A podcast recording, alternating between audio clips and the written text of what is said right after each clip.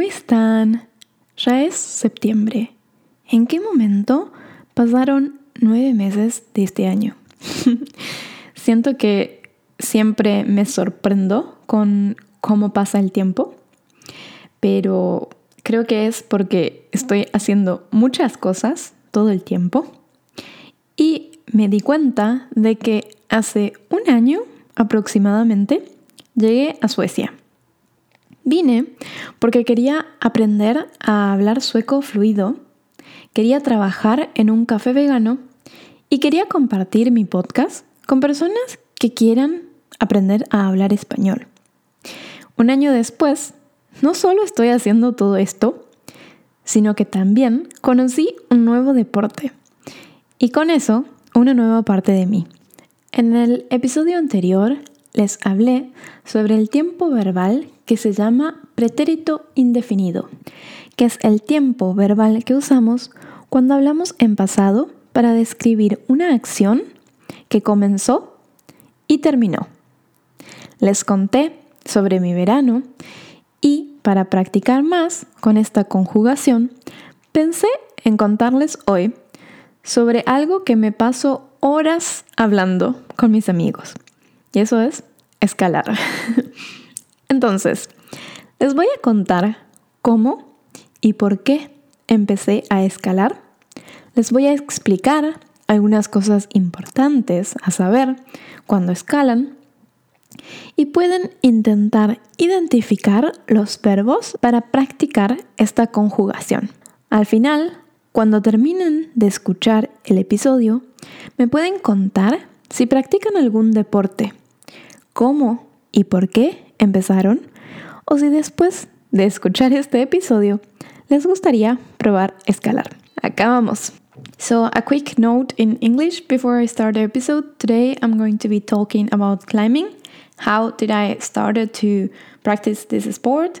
Why? And the idea is that you will focus in learning the past form of indefinido, which is when uh, an action started and ended. So I hope you like it. Entonces, empecé a escalar hace 10 meses. Las primeras veces fui a escalar con mi compañero de piso, con mi roomie. Me gustaba mucho ir a escalar, pero no sabía cómo llegar hasta el gimnasio sola, porque siempre íbamos en auto. Tampoco pensé que podía simplemente buscar las direcciones e ir con transporte público. Había recién llegado al país y todavía tenía demasiadas otras cosas para aprender como para estar buscando cómo llegar a cierto lugar. So I started to climb 10 months ago. I started to go with my roommate but we always were going with the car and i never thought that i could just google how to get there by public transportation so i and i also needed a climbing partner so i was very dependent on him. En enero conocí a un amigo de polonia que se había recién mudado a suecia y tenía muchas ganas de escalar. No me lo pude haber cruzado en un mejor momento. La frase de que las cosas pasan cuando tienen que pasar es muy cierta. Él y una amiga de Argentina que conocí en un centro de esquí en el norte de Suecia en diciembre me motivaron a escalar y a sacar la tarjeta verde para poder escalar. Una nota antes de seguir con la historia para explicarles el contexto. So I met a Polish friend and then another Argentinian friend, and they both kind of motivated me to start climbing, to be more independent, and to learn how to do it. But I'm going to explain you a little bit about something before I continue the story, just so you get the context. Entonces, para escalar en Suecia eh, o en el gimnasio, tenés que hacer un examen en el que demuestras que sabes escalar. Ok, eso fue como dos acentos en uno. en argentino digo, tenés que hacer un examen en el que demostrás que sabes escalar. En un español más neutro diría, tienes que hacer un examen en el que demuestras que sabes escalar. ¿Escuchan la diferencia? So I also just made a stop to make you um, see or try to hear if you hear the difference between the Argentinian Spanish and the neutral Spanish. Okay, so with that, I think I can continue uh, with my story. Entonces,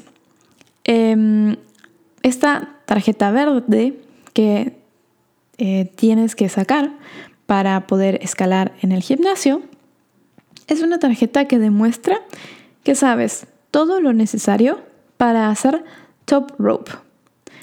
Y hay una tarjeta roja que significa que sabes todo lo necesario para hacer lead climbing. No voy a explicar en detalles qué es top rope y qué es lead climbing, pero si quieren, em, puedo explicar en otro episodio o explicar en comentarios en mi cuenta de Patreon. Si tienen preguntas o les gustaría saber más sobre cómo son estos dos tipos de escalada, me pueden escribir. Pero continúo con la historia. Entonces, en febrero rendí el examen para la tarjeta verde. Y en marzo empecé a escalar mucho, porque conocí a mi mejor compañero de escalada, un amigo de Bélgica. Es muy importante para poder escalar tener un buen compañero o compañera de escalada, porque este deporte no es tan divertido hacerlo solo o sola. Entonces, desde enero hasta abril, el 90% de las veces que fui a escalar, lo hice en un rocódromo. es una palabra muy rara para decir climbing gym, rocódromo. Pero cuando empezó a hacer calor en Estocolmo, empecé a descubrir que en la ciudad hay muchos lugares para ir a escalar a la roca. En realidad, uno de los lugares más populares para escalar en Estocolmo, queda a solo 15 minutos en bicicleta desde donde vivo actualmente. Así que todo el verano me pasé escalando y aprendiendo cómo hacer lead climbing, lo que significa que tuve un par de caídas más largas, necesité mayor concentración y fuerza. Todavía me queda mucho por aprender, pero creo que escalar es un deporte que puedes practicar toda tu vida y siempre vas a poder seguir mejorando. Y como me dijo mi amiga argentina, es un deporte que lo tenés que hacer de manera consciente, constante y progresiva. So I got my green card in February and then I met my climbing partner eh, in March and I've been climbing a lot ever since then because having a partner to go climbing is a key to, to do this sport, to practice this sport. Um, la primera vez que fui a escalar a la roca, so to do rock climbing instead of climbing in the climbing gym, fue en Lofoten en 2020. Y todavía hoy, más de dos años después, recuerdo la sensación de sentir que todo era muy mágico. También recuerdo el momento en el que deseé volver a ese lugar y el momento en el que le dije a mi amigo con el que fui a escalar que nunca me iba a olvidar de ese lugar. Pero también hoy después de dos años y los nuevos conocimientos que tengo, me pregunto, ¿cómo no tuve miedo cuando escalé sin tener idea de lo que estaba haciendo? O mejor dicho, ¿por qué ahora que sé todo lo que sé, a veces me da más miedo ir a escalar? ¿Ustedes qué creen? ¿Que cuando sabemos más deberíamos sentirnos más seguros? O quizás porque ahora sé más y pruebo cosas más difíciles, me da un poco más de miedo. Bueno, eso fue todo el episodio de hoy. Espero que puedan encontrar los verbos en pasado y que puedan entender este episodio. Si tienen alguna duda o pregunta, me pueden escribir en mi cuenta de Patreon o buscarme en Instagram o enviarme un email. También pueden encontrar la transcripción del episodio y espero que les haya parecido interesante. Hasta el próximo. Chao, chao.